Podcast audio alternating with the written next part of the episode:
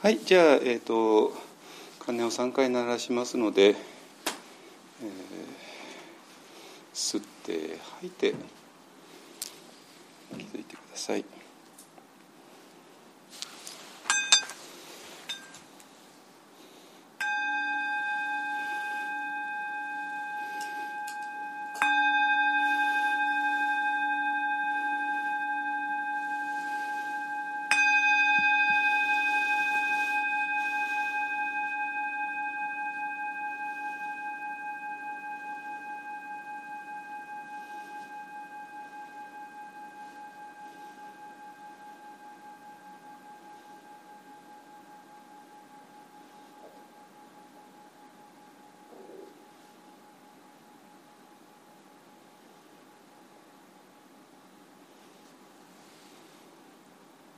はい、ありがとうございます。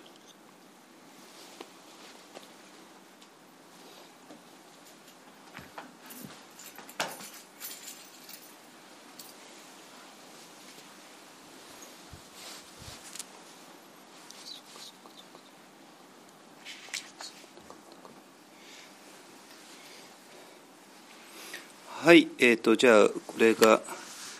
えーと、と今回の接心のあのリトリートのね、えー、と最後の法案になるかなと思いますね。えーと、なので、えー、まああの今まで、えー、瞑想の前に、えーと、解説したりとかね、えー、いろいろしてきましたけどもあのそれを全部まとめて、えーえー、まとめたいと思います。ですかね。はいえっ、とね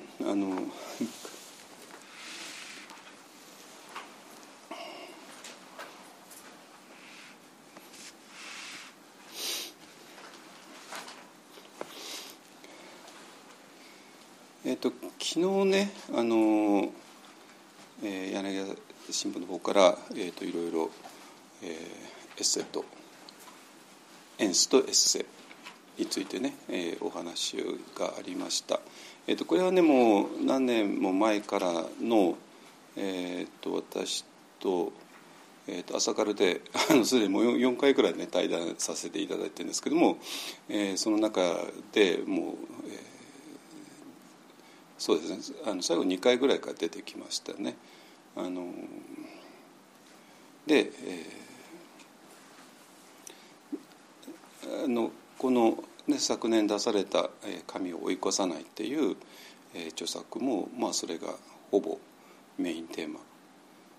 でしたね。あのまあ、もう皆さんもちろん読まれたと思いますけどもでそれが、えーと、あの一方案のえーと、私の禅の方の先生ですね内間幸章っていう方が先生なんだけども、まあ、その方のね有名な「自己漫画」っていうねあの漫画の漫はあのコミックの漫画じゃなくてあのマンダラですねあの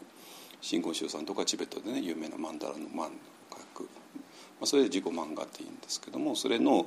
えー、まあ要するに自己の構造。自己の構造がそのままそっくり世界の構造になってるんだけどもえー、まあそれで第一図から第六図まであって もう本当になんていうか世界がこういうふうにできてるよねっていうまあそれをこんなに簡単に書いちゃっていいのかよっていうぐらいに簡単に、え、書かれているのがあってまあそれの、え、それに合わせると、えー、エンスっていうのは第四図ですねエッセイっていうのは第五図にあたる。でその後じゃあ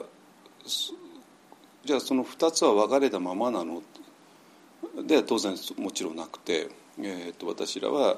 えー、エンスの中も生きていてエッセとしても生きていて、まあ、そういう二重構造って私呼んでますけども二重構造生きている。で二重構造をどう生きるかっていうことで第六図っていうのがあるわけなんですよ。ね。えー、でまあ主にあの宗宗教のあの実践生活ですねそれはまあ第六図として生きていくっていうのがまあ基本の基本ですね。でまあそこにきれいに大体収まるわけですね。エンスとエッセ第四図第五図第六図ですね。えっと、これが一応ねあの私らのこの青空の木葬リトリートの共通の基盤です。ねあのまあ、それぞれ仏教キリスト教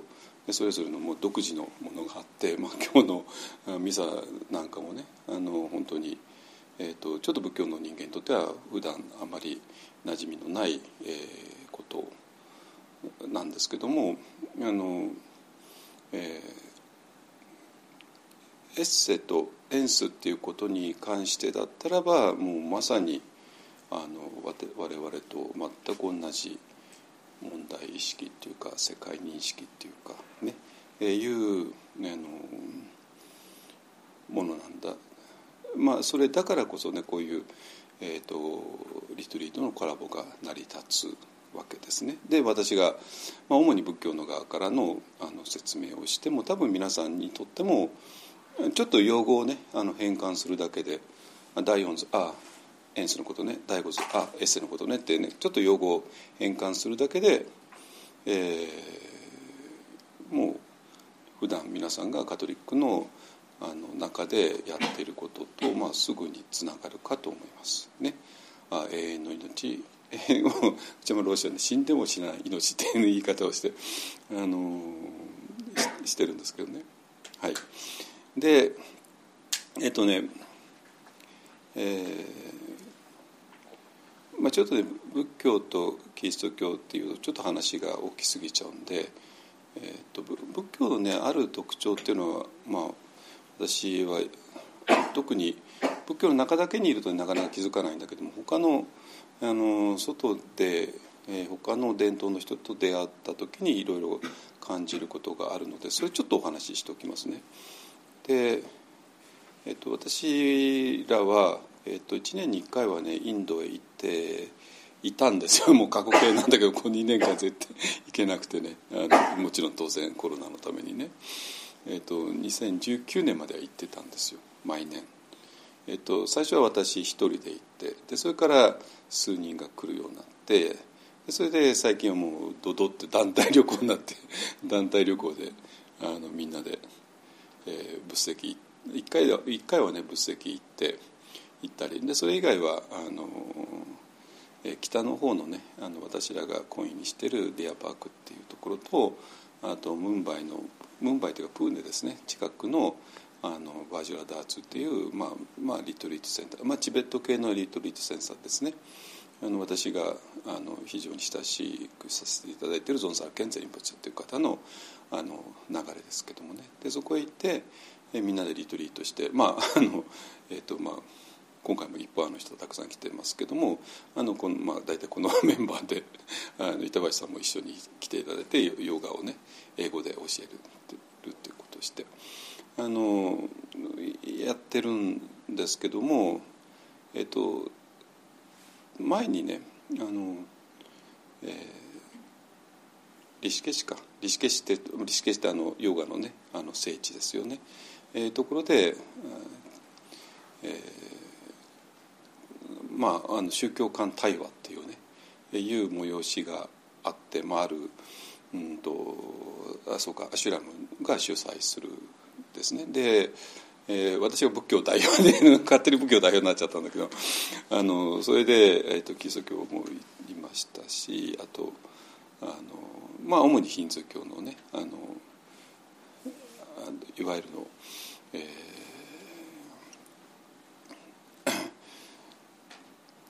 ラマダ・マハリシの流れでしょうかね、うん、あのの人たちがあのいて。で、まあ、それぞれの発表があって。で、まあ、もちろん全部英語なんだけども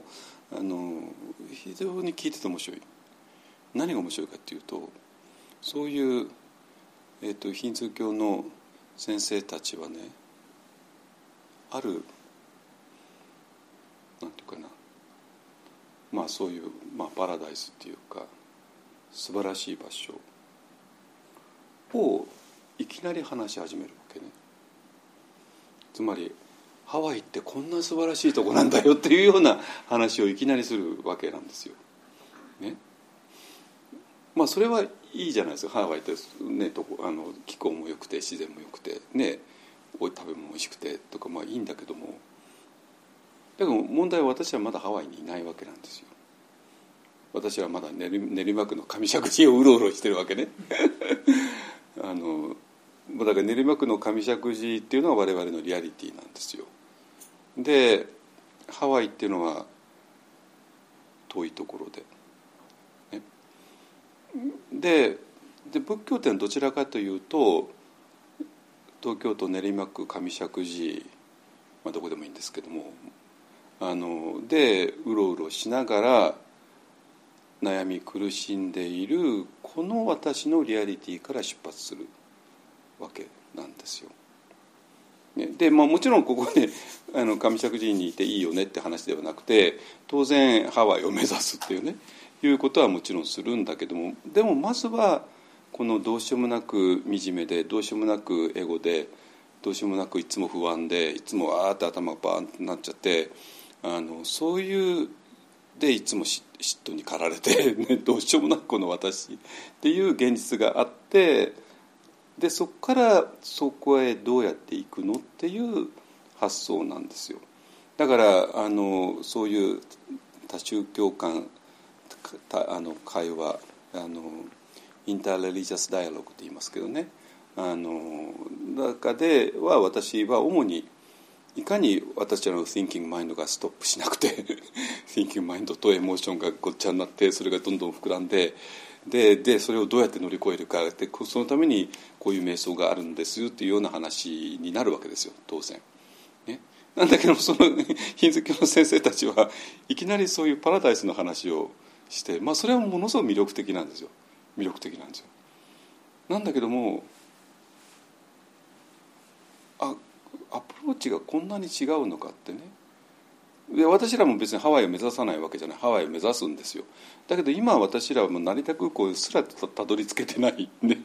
成田空港にたどり着けてない。どうしようもなく惨めな私が東京の街をうろうろしてるわけなんですよ。だからまずは東京の街から成田へまず行って成田できちんとハワイ行きの飛行機乗ってでようやくハワイ着きましたっていうね。これ全体じゃないですか、ね、そういう現実的なことなんですよ。だからまだなぜ成田空港着かないの？成田空港の場所さえわからない。どうやって行っていいのかすらわかんない。航空券もない。ビザもない。っていうね。そういうどうしようもない私らが少しずつ準備をして航空券手に入れてビザも手に入れてでそれで成田エクスプレスの地底券買ってね。でようやくあの向こうへ行く、ねえー、ことですね。だからあのまあそれもそうだったんですがあと一回、えーと、そういう非常に有名なグルのヒンズー教のグルのねところへ行ってあの、えー、山下さん私まああのアジアでスタンマチャールっていうパリ語の名前ががで通ってんだけども砂町原さんなんかこのグルに質問してくれって言うからあのまあね、グルの話はとても素晴らしいけども私の問題はこの Thinking Mind がストップしないことなんで これどうしたらいいんですかってね あのあの聞いたらその後でみんなに「あああなた本当素晴らしい質問してくれましたね」ってね分かります？どういうことか。みんな、まあ、本当に圧倒的に素晴らしいグルがいるわけね。でグルがもう本当にいろいろ話すわけですよ。でみんな憧れて「ああ素晴らしい」って言いながらその前グルを囲んでるみんなはもう Thinking Mind が全然止まらない人たちなんですよね。Thinking Mind が全然止まらないから全然グルのあの話すことは憧れるし素晴らしいと思うんだけども全然差があるんですよ。ね、で私がこの「Thinking Mind が止まらないこの私をどうしたらいいんですか?」っていう質問したら「よく質問してくれましたね」って言ったらどういうことですか？普段してないんですよ そういう質問を。わかります？普段この Thinking Mind が止まらないっていうリアリティから出発する質問を一切してないって話なんですよ。でそれでこの圧倒的な魅力的なグルの周りをみんなが囲んでいるだけっていうねでまあそれでその圧倒的グルだから、まあ、そのあの場所は非常にいい雰囲気ではあるんだけどもだけどもその場所にただいただけでは、まあ、多分この人はどうしようもないだろうなっていうことですね。はい、で問題はねあの我々は、えーと、この thinking mind が止まらない、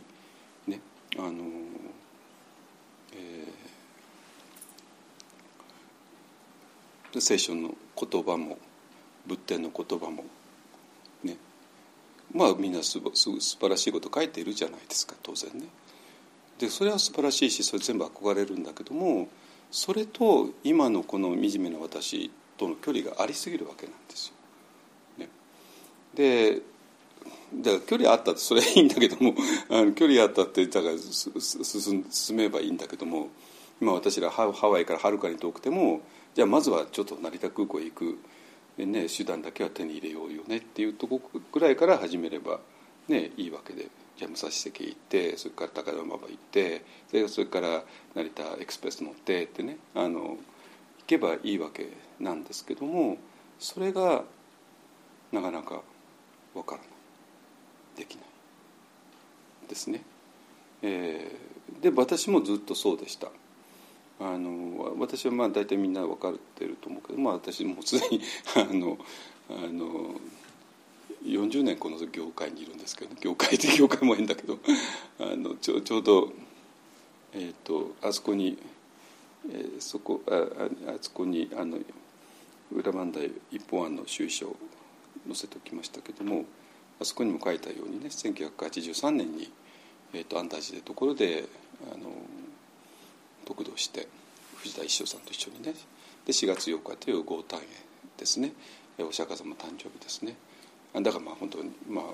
あのキリスト教でクリスマスですね。あの仏教の場合は4月8日なんです、まあ、日本仏教の場合はですね、えー、でまあ、まあその前年から安泰寺入ってたんでまあ本当ちょうど40年になるんですよ。1982年からだから、ね、あのでまあ大体その半分は、えーと、総統の前奏をやってて。でそれ後半は、えーとまあ、ミャンマー行って、えー、ミャンマー行ってからちょっとそのあとはちょっと独自のスタンスを取ってますけどもそういう、えー、なってて。でその、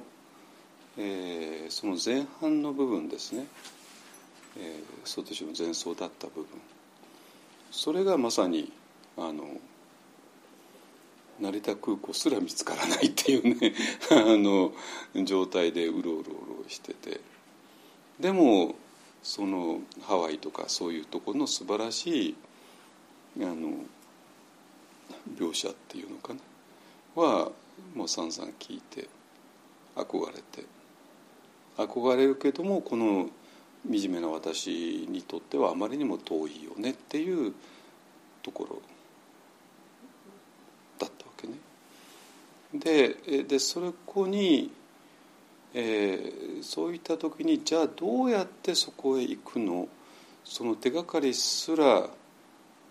ない。で手がかりすらないってことはどういうことかっていうといきなりね何て言われるかっていうとあなたはもうすでにハワイにいるよって言われるわけ。わかります？あなたはすでにハワイにいるよって言われるんですよ。全然ハワイにいる感じしないんだけども、ね、あのそうするともうお手上げじゃないですか。あなたはすでにハワイにいるよって言われてだからもういるんだから今から行く必要ないよねって言われたら今必死になって成田空港の場所探してチケットを探そうとしているのにいきなり「いやそんなのする必要ないよ。だってあなたはすでにハワイにいるんだから」ってね。あの言われるんです結局そういうことなんですよ。つまりなんていうかなハワイっていうのは遠い場所にいるよね、えー、だけど今私ら東京の街をうろうろしてるよね。だけどあのハワイへ行く方法がないよね。えー、っていうことではなくてではなくて普通例えば前週なんかで何て言われるかっていうと「あなたはすでにもうハワイにいるよ」って言われちゃうわけ。これ結構きつくないですかねだからそうしたらええじゃあはもうじゃあ具体的になんかあの成田空港へ行く方法とかそこから飛行機乗る方法とかもう一切もう手が打てなくなっちゃうんですよ。ね、でそれで本当にはあ自分は本当にハワイにいるなって思うんだったらいいんだけども それも思えないわけですよ。これはね完全にきついですよきつい。うんまああのハワイにいるよってどういう表現するかというと あの総統氏の場合だとあなたはすでにもう完全なんだよ。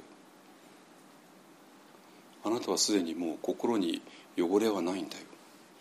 だから今から、えーと、心の汚れを取る掃除するっていうことは一切必要ないんだよ。あなたはこれからどっかへ行く必要もないんだよ。もうここここがもう全てなんだよ。とかね。えー、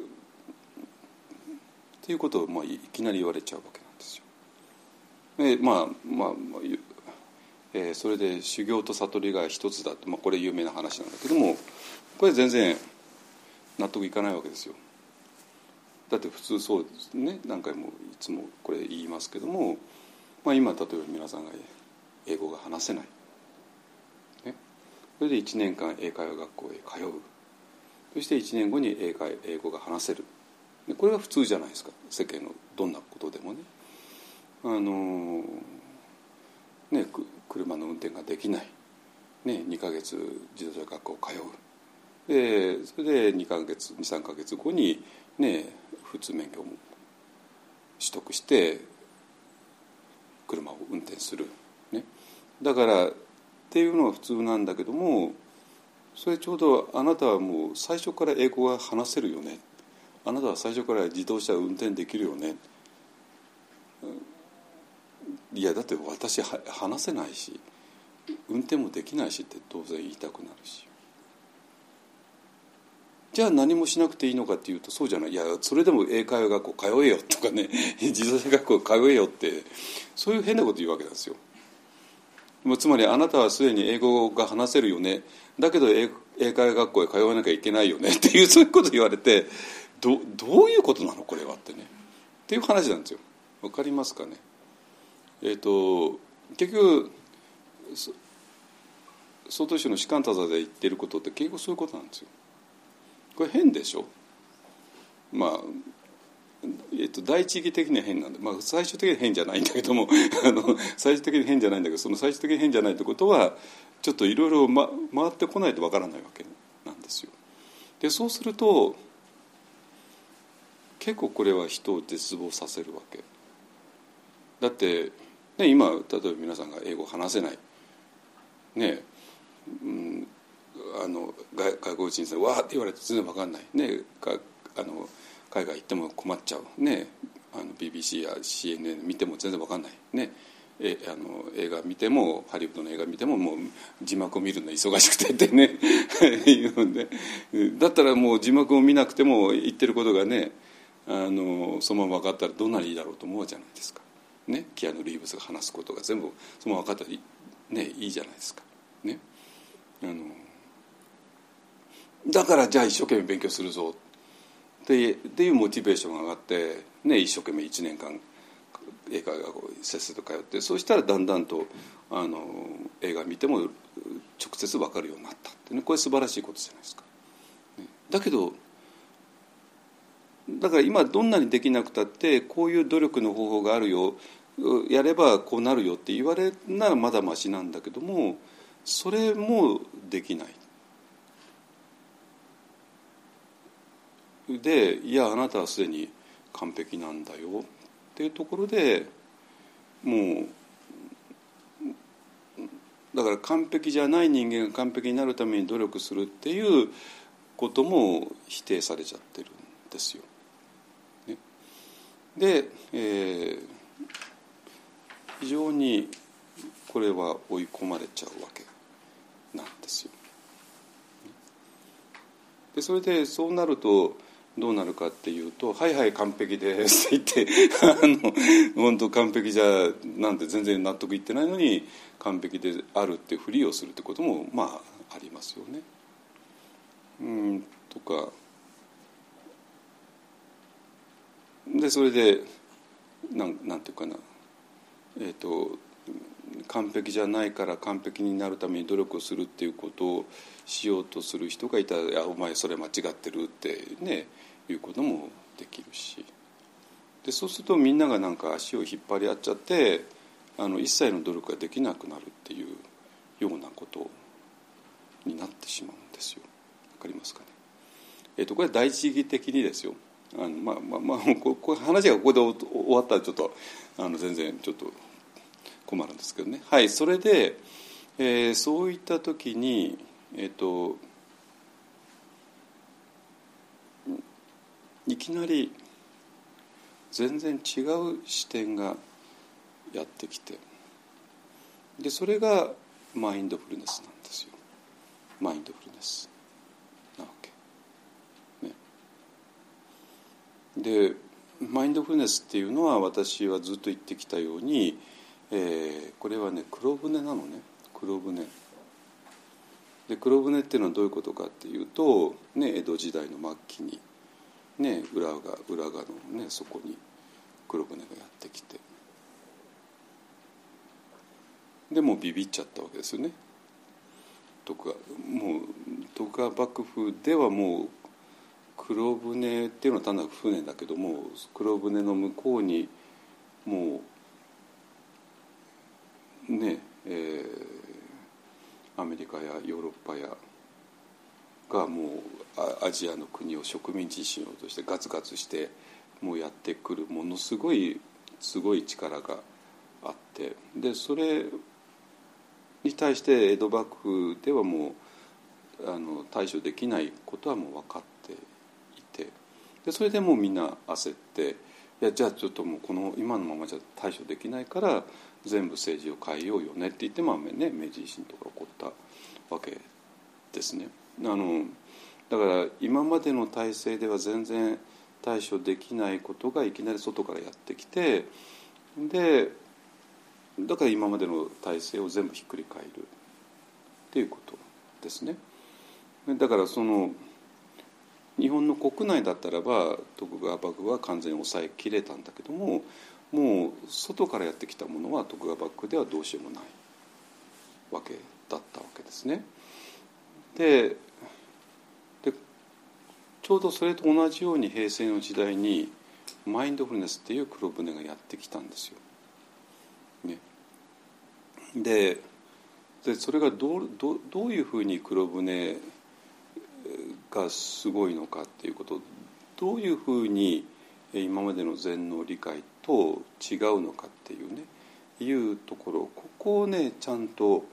あのなかなかみんな言わないんですよ。あので、まあ、今日はちゃんと説明します。えっと、だからまあ、えっと、門家の人にとってちょっとあのあんまり聞いたことがない話かもしれないけども、まあ、一応私は、えっと、この話は多分あの、えどっかで通じる話だと思いますね。えっと、だからまあ、えっと、仏教とはちょっと違う伝統の人にえーと、仏教の伝統について説明することでちょっと客観的にあの私も話せるかなと思いますね。で結局ねどういうことかっていうと、えー、その禅宗の方だと、えー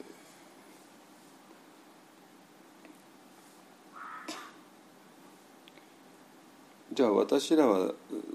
前提座禅ということで何をどういう修行をしてたのかっていうと、えー、思いを手放すっていう修行をしてきたんですよ思いを手放す。ね、でそれを逆に言うと思いをいくらあのやってもそれそこには何のあの解決もつかないよ、えー、っていうことを言ってる。でこれはもう当然正しいわけなんですよ正しいわけ。ね、だから我々がうわーって thinking して thinking した果てに、えー、いろいろやったとしてもそれ全部間違いだよでそれで、えーと、思いを手放したところにところで全てがあの整っているよっていう話ですね。いいですか？だから、えーと、思いを全部手放して、えー、士官多座すればあなたはすでに完璧なんだよっていうそういう話になるんですよ。ね、ででこれは結構ねあのみんな納得する人も多かった多いんですよ。で私自身もそうだと思ったか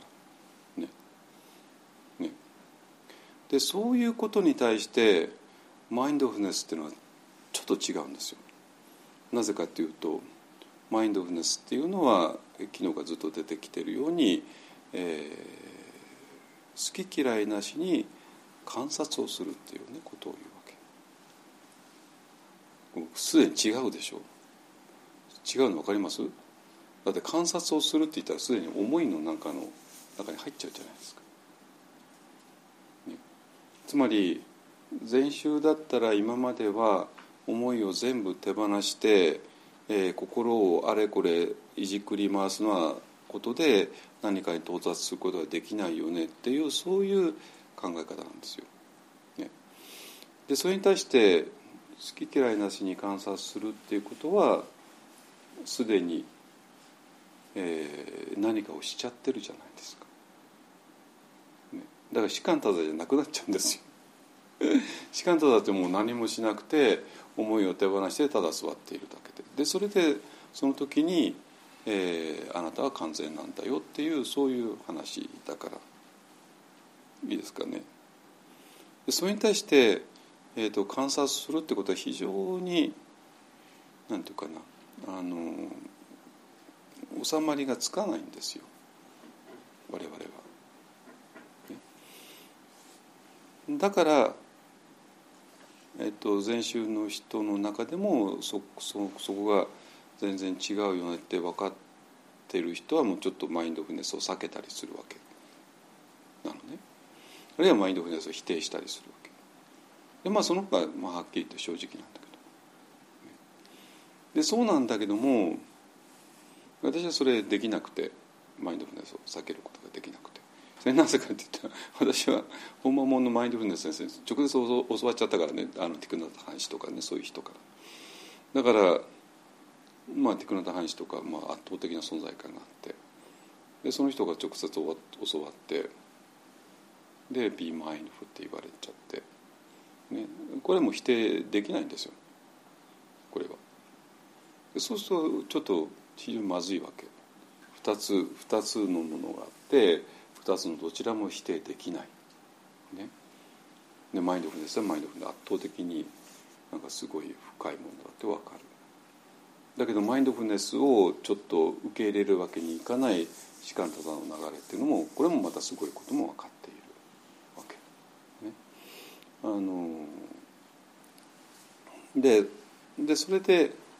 えー、いやこれどうなってんのってねいう話だったわけですかね。だから、えっと、これは今までのまあ今までのじゃあ演出としましょうか第4図としましょうか。ねえー、の世界だったらば完全にもう正面衝突しちゃうんですよ。なぜ？こっちは全てを手放せって言ってるわけね。でこっちは好き嫌いなしに観察しろって言ってるわけねだから全てを手放せっていうこともはっきり言って観察も手放せって言ってるんですよそういう意味なんですよそういうことなの、ね、だから観察をしてはいけないのを観察しなきゃいけないのこれぶつかるじゃないですか。正面衝突するわけなんですよ。えっ、ー、とエンスの世界では第四図の世界では。そういうことなのね。でそれでえっ、と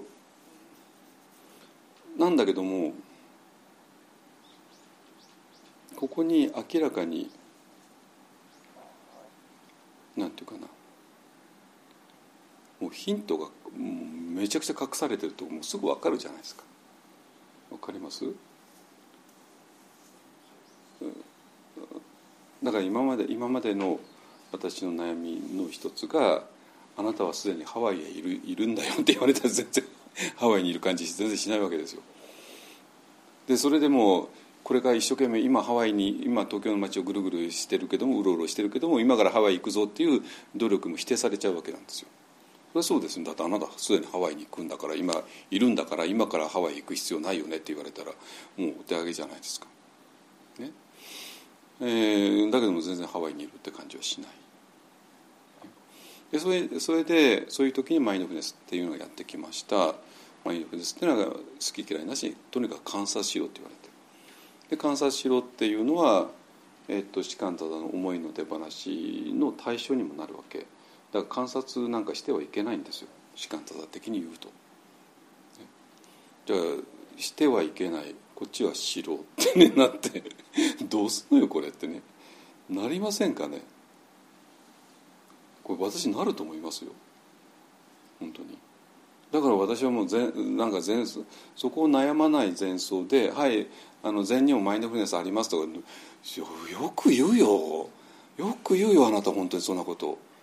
どこに禅にマインドフルネスがあるんですか？その士官多座だそのままマインドフルネス証明しようとするでしょってね。そう教わったじゃないですか私は士官多座として、ね、だからそうそその士官多座に忠実な人はマインドフルネスを否定するんですよ。いやそんな簡単に善人マインドフルネスありますよとは言えないわけ。えー。ね、じゃあこれどういうことなの？でもマインドフルネスも否定できないってね。圧倒的に。じゃあこれどういうことなのって。言って、えー、まあ、まあこれもだからもうこれが正面衝突するじゃないですか。これどちらも正しいよね。A も正しいよね B も正しいよねだけど A と B はぶつかるよねってのはどうするんですか？もうやるしかないですよね。やるしかない。まあ一応私 A はもう18年ぐらいやったからじゃあ B をやるかってなって えっとミャンマーまで行って本格的にやりました。一応 A の子は棚上げにしといてね。うんだから A を持ち込んだらいけないんですよそういう場合はね。A は一応棚上げにしといて B だけをやるっていうねことをしなきゃいけない、えー、でそれをやる。でそれで、えーと、ミャンマーでそれをやって。でで何をが見えてきたかっていうとですかね、えーと、私らは、えーまあ今皆さんあの、次第分別化瞑想をねあのやっていただいてます。ね、でまああの次第分別化瞑想で、えーと、自分の体に地水化風で、えー、見ていくとで地水化風っていうのが、えーと、最近ずっと言ってきたように開けごまなんですよね。あのでどういうことかというと、えー、アリババが洞窟に向かって開けごまって言ったのは洞窟よお前自身を開けって言ってるわけねあのフランス語の原文だとね。で地水化風も全く同じで私らの体に向かって地水化風っていうことで体をお前のかあの、えー、を開けお前自身を開けっていうことなんですよ。治水化風っていうのは、まあ、こんな説明してるのは私だけなんだけども あの、まあ、寺和でそんな説明しないです。まあ、あの一応、えっと、私はね一応、まあ、寺和でお あの全部教わりましたよ。全部もう一番あの権威のある先生から。だからテレワで教わっていることは全部分かってます、えー、ででそれについても話すことあるけどもそれプラス、えっと、独自のことを話す、まあ、それを2つ両方とも話してるっていう。ね、だからお前自身を開けようっていうのはそれは私の独自です。ただ地図学のあの方法はねあれはもう完全にガチなテラバのメソッドです。あのね、でそれで、えーと、開い開くことによって、えーと、全く違う体が見えてくる。でもすでに皆さん微細なあのエネルギーが満たすのを感じているかと思います。ね、でそしてそれをさらに、えー、進めていくと2番目のね治水化風私は治水化風2回呼ぶんだけども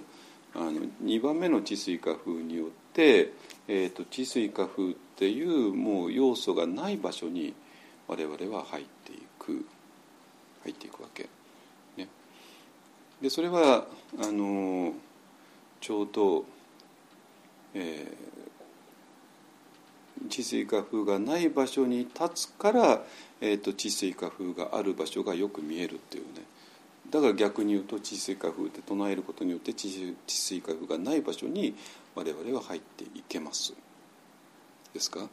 でそうやっていくと我々の体っていうのはもう単がバラバラになっていくのね。バラバラになっていって、まあ、最終的には光の粒になります。あの、まあ、これはねあ、まあ、皆さんお楽しみにしててください あの自分の体をばらけて、はい、光の粒になるのことが見えてきますので。で、えーと、それで、えーまあ、それが体ですねで心はどうなるかというと心も、ね、皆さんもうなんか怒りとかねもう嫉妬とかね不安とかね、まあ、ガチッとしたものあるじゃないですかね。ねだけどもこの怒りとか不安とかなんかそういうものももう塊としてあるだけででもそれもバラバラになっていくんですよバラバラに。ねバラバラになってバラバラになったものが生じて召して生じて召してるっていうのが見えてきます。ですかね。だからまあここまでこのくらいまで来るとあのえっとビパッサナマインドフルネスの元のオリジナルの定義である好き嫌いなしに観察するってことはもう非常に簡単なんですよ。ね。だってそのもう憎い相手とかね大好きな人とかねそういうのに対があの囲まれててで好き嫌いなしに観察するって非常に難しいですよね。だけど光の粒だったらね別にもう好き嫌いないですそんなものはね。で心も、えー、心ももうばらけちゃうと、ね、もうそれも心の動きがそういうふうに消滅して生じて見してる姿が見えてくると、まあ、こんなにに対しても別に今更好き嫌いもないわけですよ。だから好き嫌いなしに観察するということもこの時点でも簡単にできるようになるわけなんですよ。でもそんなに好き嫌いなし観察するというその第4図のど真ん中でね大塩素のあの塩素のど真ん中でいきなりっていうのは非常に難しい。難しいけれどもだんだんだんだんとこの現実を分析していくと,、えーと、物質的なものと精神的なものもっとあの細かいものになって細かいものが生じて召してることが見えてきてでそのうちくらいになってくるとそれを好き嫌いなしに観察するってことはもう簡単にできます。それはもうそうですよね 今更ね。ねあの、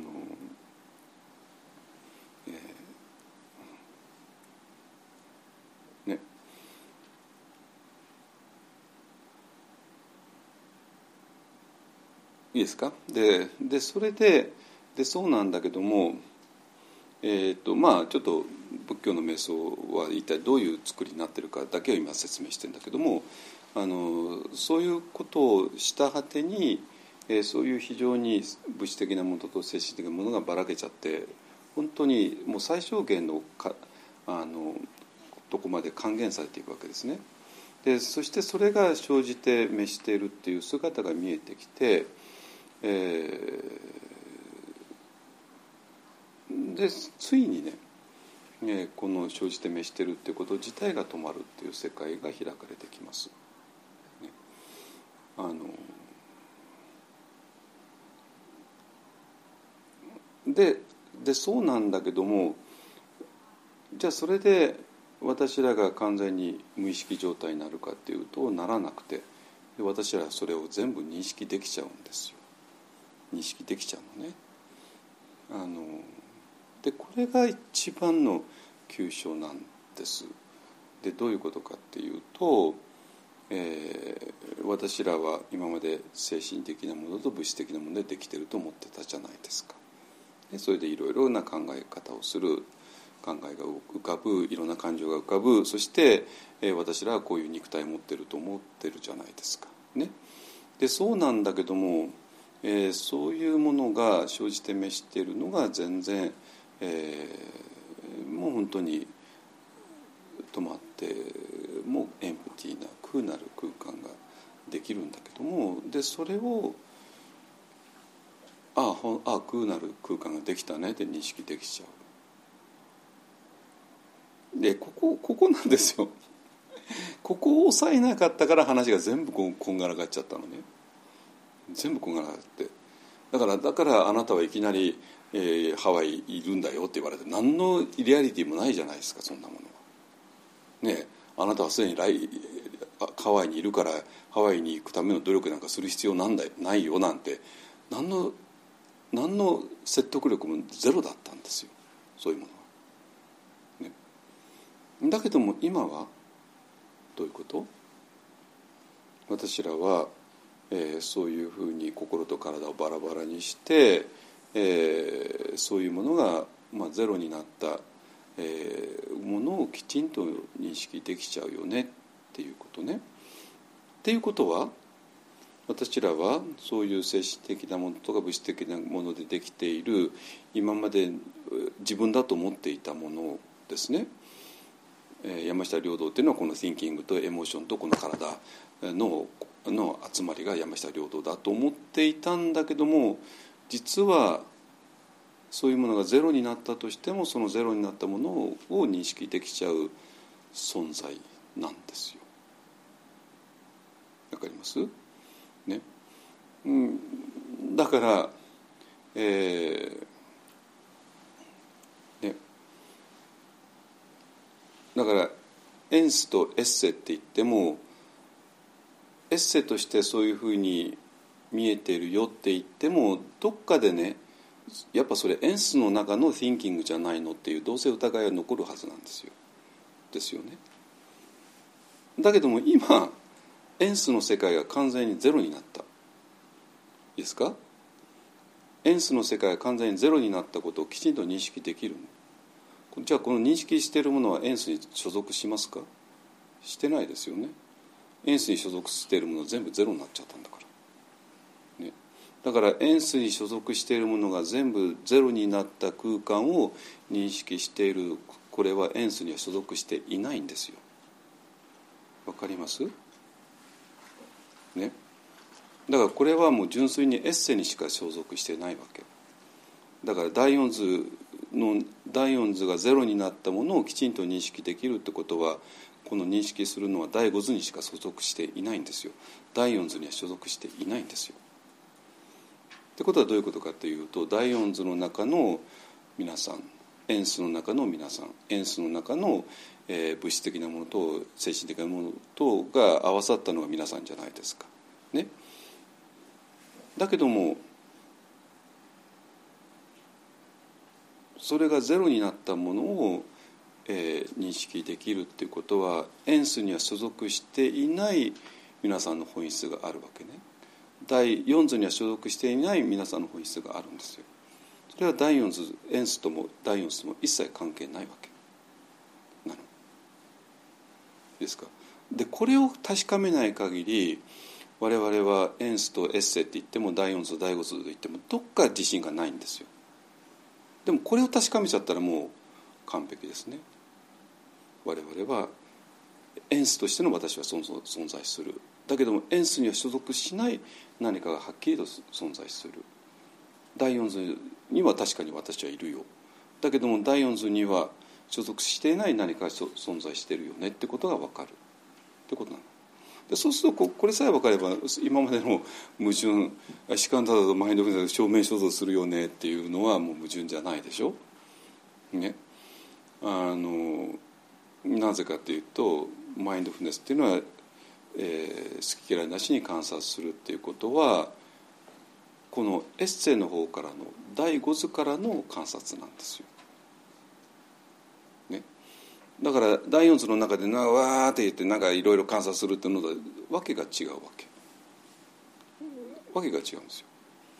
だから思いを手放しをしたその思いの中には入らないんですよ思いは単なる第四図の中のいろんな思考に過ぎないエモーションに過ぎないから、まあ、そんなもん全部手放さなきゃいけないわけ。だけどマインドフルネスっていうのはそれに所属しません。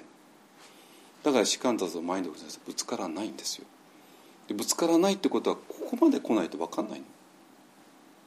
分かんないわけ。でここまで来たらはっきり分かるじゃないですか、ね、だからマインドフルネスと士官多座っていうのはぶつかります。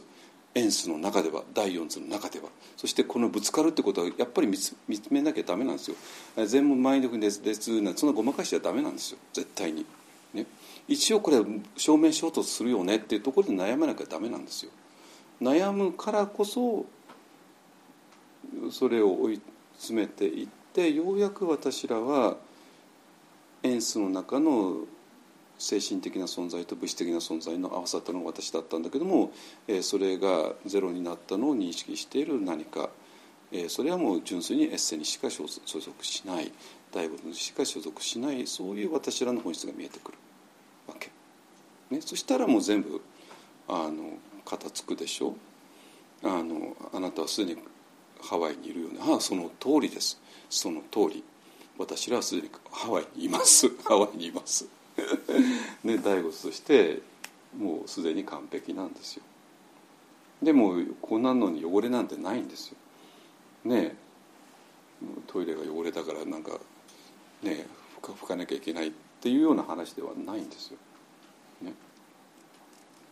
あのでこ今から何かをしなきゃいけないって話でもないんですよ。もうすでに完璧なんです。だからだけど今まであなたは完璧だよねとかあなたはすでに、まあ、浄土系の仏教だったらおあの阿弥陀様によって救われてるよって言い方をしますするんだけども、まあ、それも全然分かんなかったんだけども、まあ、確かに救われてるといえば救われてる。でだからそういうことが全部ガチで理解できてしまうわけですね。でそして今までねこのハワイの描写するだけでこの東京の街をうろうろしているそういうリアリティはどうなってんのってねなったけどももう今大丈夫ですね。我々は第四図としてそういう存在なんだけども、えー、第五図として本質があるじゃあそしたら第四図の私が第五図をどうやって認識できるのっていうところでそこでまあありとあらゆるメソメソッドがあってでそこでまずは、えーと「体よお前自身を開け」っていう、ね、次第分別感から開いていくことで開いて開いて開いて微細な体になった、えー、それが、えー、空なるまあまあ、最近私光の体って言っちゃってるんだけど、ね、光の体になった。で心もね、怒りとか嫉妬とかなんかぐちゃっとなんかあるけどもそれもだんだんとばらけていく、ね、ばらけていったものを、えー、観察するそういうビパッサナとかねマインドフネスをやることで、えー、そういうのがゼロになってもゼロになった空間を認識しているってことで実はこの空間の外に存在している何かというのが見えてくるでそういう話なんですよ。でこれが見えない限り拉致が開かないわけ。でこれを、えーと、じゃあ仏教で何て言ってるかともちろんニッパーナっていうわけね。涅槃っていうわけなんですよ。うん、たったこれだけのたったこれだけじゃないんだけども あのこれは本当仏教で言われてる本当に基本的な教えと全部合致するでしょ？ね、でそれでじゃあ罪って一体何だったの？ってまあね昨日も説明あったんですけどもポイントを外してる。根源的な勘違いをしてる。どういう勘違い？私らをエンスの中の存在第四図の中の存在として見てしまう。それは見てしまったらね それはもう必死になって第四図の中生きるしかないわけですよ。どんなに悪いことをしても。